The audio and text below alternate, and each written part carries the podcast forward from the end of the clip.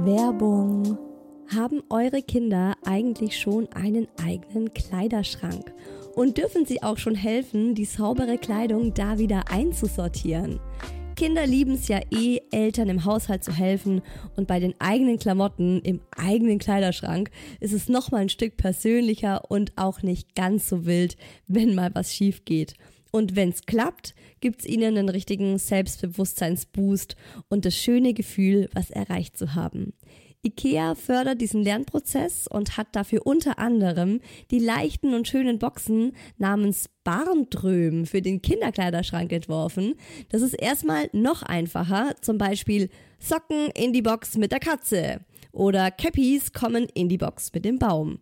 Was ich auch süß finde, sind die Chelpa-Haken, wo man zum Beispiel das aktuelle Kinderoutfit oder auch schon getragene Kleidung einfach hinhängen kann oder aber mit den Etikettenhaltern hängig, auf denen ganz einfache Bilder zum Beispiel von T-Shirts, Unterhosen oder Socken drauf sind und die dem Kind genau zeigen, was wo im Kleiderschrank oder in Box XY zu finden ist. Und nicht nur das Kind freut sich, weil es mithelfen kann und lernt selbstständiger dadurch zu werden, sondern es ist auch noch gleich alles sichtbarer organisiert und besser aufgeräumt. Für mehr Inspo in Bezug auf Aufbewahrung für Kinderkleidung klickt euch durch die IKEA-Website oder schaut im Einrichtungshaus eurer Nähe vorbei. Werbung Ende.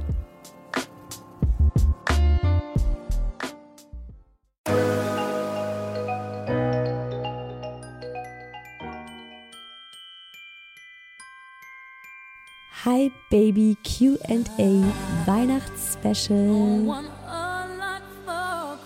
Hallo zu Türchen Nummer 21 im Hi Baby Adventskalender. Mit der Frage von Pia: Was ist denn dein liebstes Weihnachtsessen, Isa? Hm, oh, Weihnachtsessen. Geil, oder? Weihnachten ist ja auch so ein Fressgelage. Aber irgendwie ja auch geil. Also, ich freue mich schon. Ich freue mich schon immer den ganzen, den ganzen Dezember über auf das Weihnachtsessen.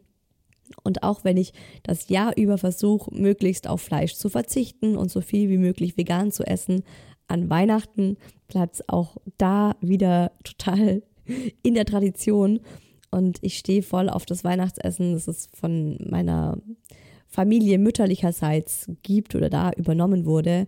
Schon seit ich auf der Welt bin, gibt es bei uns am ersten Weihnachtsfeiertag irgendein Geflügel, dazu Blaukraut und Kartoffelknödel und eine Bratensoße. Und das ist einfach das Weihnachtsessen für mich schlechthin. Dieses Blaukraut vor allem auch, das meine Mama mit so viel Liebe kocht. Und äh, mein Bruder ist derjenige, der seit, äh, ja, der eigentlich, seitdem wir das nicht mehr so in der Großfamilie meiner Mama feiern, weil die Eltern meiner Mama gestorben sind, hat mein Bruder so ein bisschen äh, übernommen, die Soße und das Geflügel zu machen und nördet sich da so richtig gerein, also macht es so richtig über fünf Stunden hinweg, kocht er diese Weihnachtssoße und die schmeckt himmlisch. Und meine Mama kocht dann den ganzen Tag dieses Blaukraut, die ganze Wohnung duftet danach. Das ist für mich Weihnachten. Und ähm, da mein Opa mütterlicherseits aus Schlesien stammt, gibt es bei ihm auch ganz traditionell diese Nachspeise Schle schlesische Mohnklöße.